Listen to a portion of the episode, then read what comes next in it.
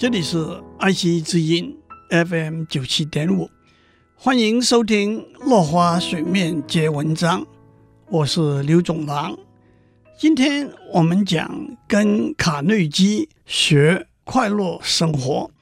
Willis Carrier 是现代空气调节器的发明人，他创建了举世知名的 Carrier 冷气公司。他是一位杰出的工程师。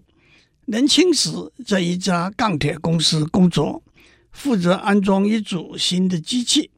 可是经过很多努力，始终达不到预期的成果。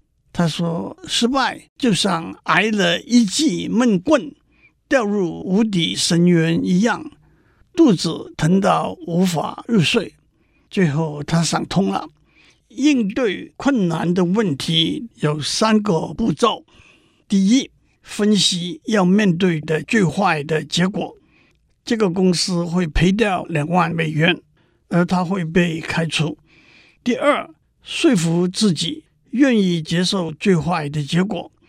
对公司而言，两万美元就当是实验费吧，公司还赔得起。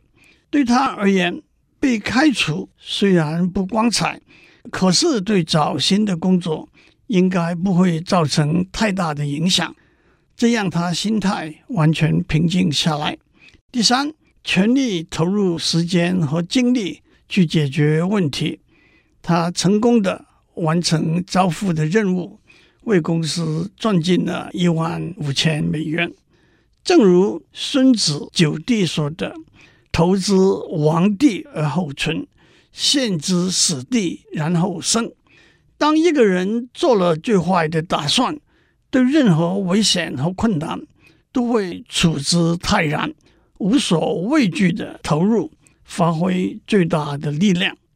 有一首小诗：太阳底下的每一件困难，也许有，也许没有。假如有，努力去找它；假如没有，就不要再想它。古罗马哲学家。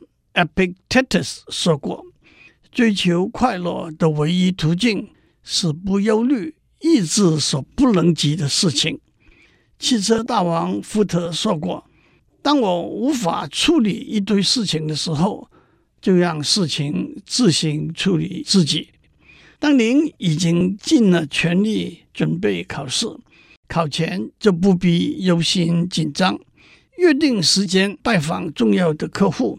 却在路上遇到塞车，除了打电话告知客户会迟到之外，急也急不来。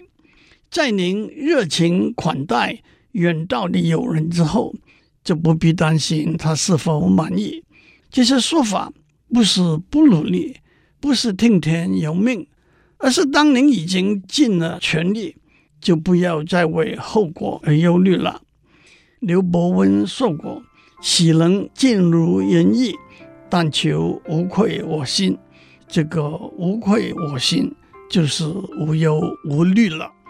今天我们讲到这里。以上内容由台达电子文教基金会赞助播出。